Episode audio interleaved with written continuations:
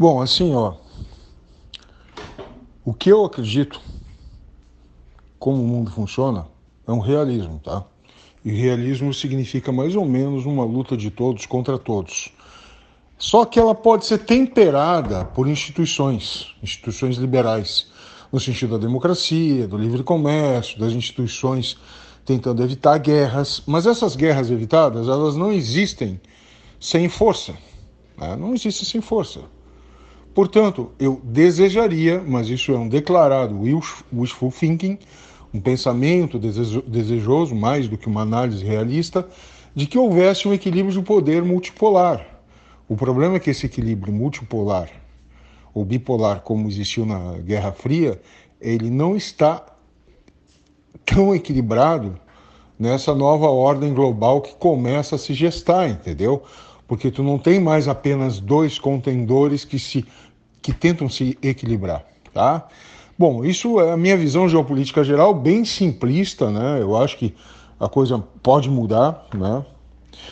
No entanto, o que eu desejaria como modelo para os países individualmente falando, né, é um sistema liberal, mas não libertário, porque eu não acredito mais no libertarianismo, que é essa visão liberal radical que graça no Brasil, né? que é uma visão particular norte-americana e que não é predominante nem nos Estados Unidos da América. Tá? Então, chame isso de social-liberalismo na linha de uma Amartya Sen, ou aquele economista indiano, chame isso de um neoliberalismo, só que eu acho que esses rótulos são muito abrangentes e pouco específicos. Por quê? Porque tu pode ter, dentro do que se chama de neoliberalismo, uma visão liberal predominante, mas que nos momentos de crise mais aguda o Estado deve intervir, como vem se mantendo constante desde a crise de 29. Entendeu? Mas eu acho que também deve ter uma perspectiva preventiva, no sentido de diminuir a pobreza. Muitos colegas que se identificam com o neoliberalismo dizem, dizem diminuir a desigualdade. Eu, não, sinceramente, não me preocupo com foco na desigualdade. Eu sei que a desigualdade diminui quando se ataca a pobreza, mas por que que para mim é importante falar diminuir a pobreza ou reduzi-la ou extingui-la? Porque a desigualdade sempre vai existir, né? Veja, temos um colega que é professor que está investindo em imóveis, provavelmente daqui a alguns anos vai estar com bastante dinheiro, né? E isso não é um problema para mim, entendeu? O que é um problema para mim é ver uma grande massa de pobreza ao redor da minha casa crescendo e gerando tal desigualdade, que na verdade é um bolsão de pobreza, que pode gerar uh, futuros conflitos, criminalidade. Para mim, esse é o problema, a falta de oportunidade.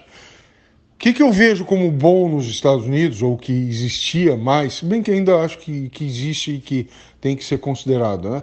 É o fato de ser uma terra de oportunidades. E esse modelo, quando foi transposto para países como a China, ele acabou gerando oportunidades para aquele país e tirando um sétimo da população mundial da miséria. Isso aí é um fato notável. Né? Agora, eu não acredito em nada que seja monocausal. Se observar o, o pensamento marxista, existe uma monocausalidade, que se tu acabar com uma coisa que Marx identificava como problema, que era a detenção dos meios de produção, o resto todo se ajeita sozinho, entendeu? Eu não acredito em nada disso. Não acredito, em primeiro lugar, na visão marxista da história, e em segundo lugar, nesse método de ver as coisas a partir de uma causa, de uma essência, algo que se tu mudar, revolucionar, o resto todo se ajeita. Eu acredito que todos os problemas em geral, até individuais, eles são multifatoriais, eles não têm uma razão única. Entendeu? Eu não acredito em nada em razão única, seja o marxismo, seja a psicanálise, seja a astrologia, qualquer coisa assim que, ah, resolvendo aquela coisa, todo o resto ajeita. A minha visão é muito mais fragmentada. Por isso que eu vejo que tem capitalismo com ditadura, capitalismo com democracia, e eu não vejo a palavra democracia como um totem sagrado onde, ah, isso aqui é democracia, pronto, acabou. Não, o Brasil tem formalmente uma democracia. A Suécia também tem. Então, por exemplo, quando se fala em democracia, parece que tu entrou no clubinho da democracia, tu é um país livre, ordeiro e pronto. Não, nada a ver, né? Pode ter democracia com uma série de problemas institucionais inclusive mesclada com autoritarismo. Tu pode ter democracia que ela não é tão representativa, ela é mais uh, manipuladora, plebiscitária, de fazer plebiscitos, plebiscitos, plebiscitos e contar com uma grande maioria uh, manipulada da população, criando assim uma espécie de ditadura da maioria, que era um temor que teóricos antigos como Tocqueville tinham em relação à América, né? que viam como um grande risco a própria democracia na América. Então, assim, o, o, pra, não é fácil resumir uma posição multifacetada que eu tenho num rótulo, né? Mas quando eu vejo análise dizendo, ah, o comunismo, cara, comunismo é uma coisa bem específica na história.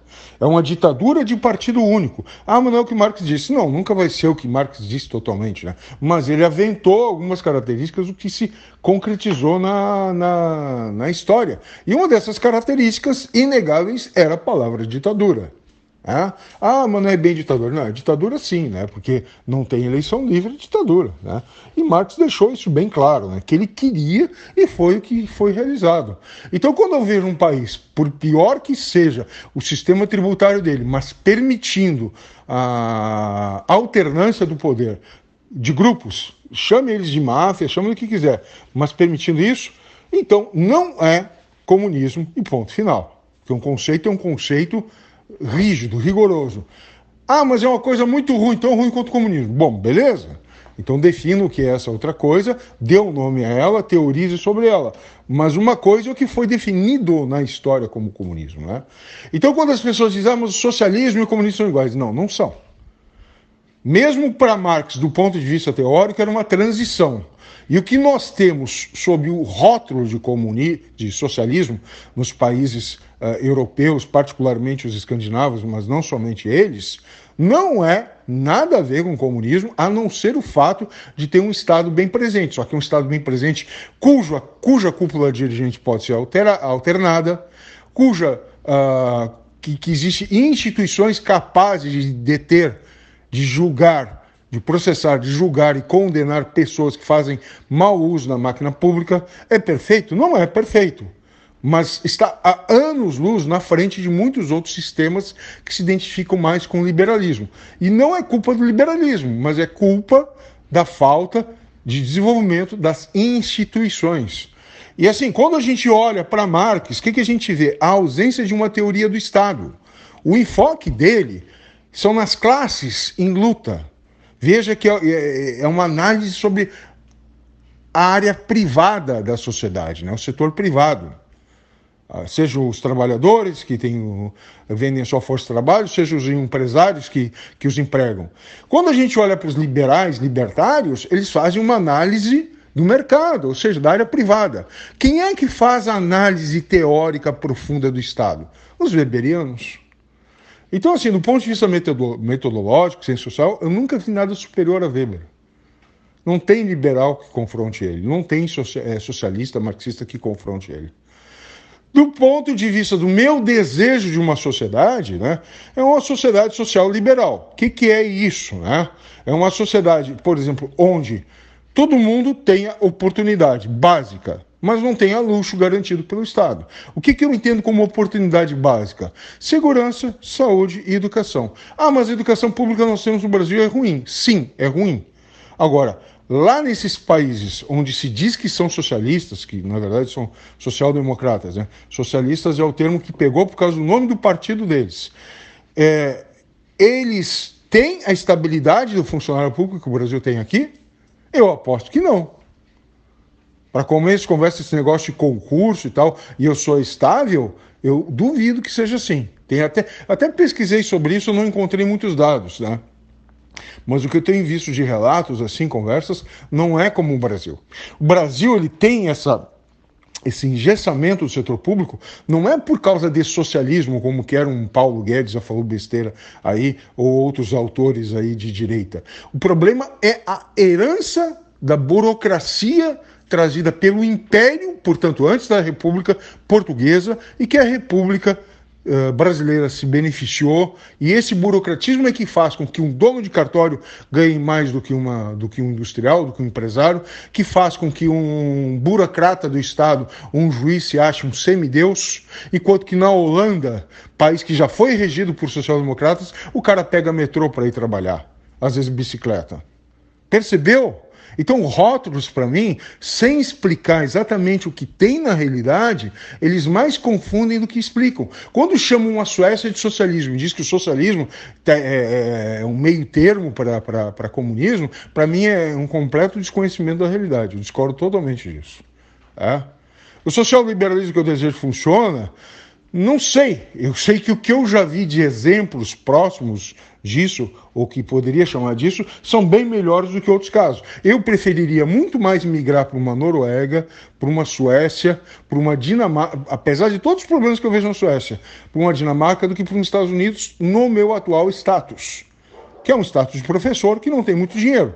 Se eu fosse um puta empreendedor, solteiro, sem filhos, eu arriscaria a vida nos Estados Unidos, entendeu? Mas daí já é uma outra condição. Bom, a gente poderia se estender sobre isso, mas é só para mostrar que, ah, para mim, a realidade é muito mais complexa que essa coisa de esquerda, direita, socialismo, capitalismo, democracia, comunismo. Comunismo para mim é ditadura, entendeu? Enquanto que a gente não tem ditadura, não tem possibilidade de ter comunismo. Agora, uma coisa que eu acho absurda são as pessoas defenderem ditaduras de direita para afastar a ditadura do comunismo. Quer dizer, então, que para afastar um mal, tu concede outro mal? Ou vice-versa, né? Para te afastar ditaduras de direita na América Latina, tu defende a ditadura de esquerda do Fidel Castro, que é uma que não acaba mais, né? Então, para mim, essas são posições sustentáveis.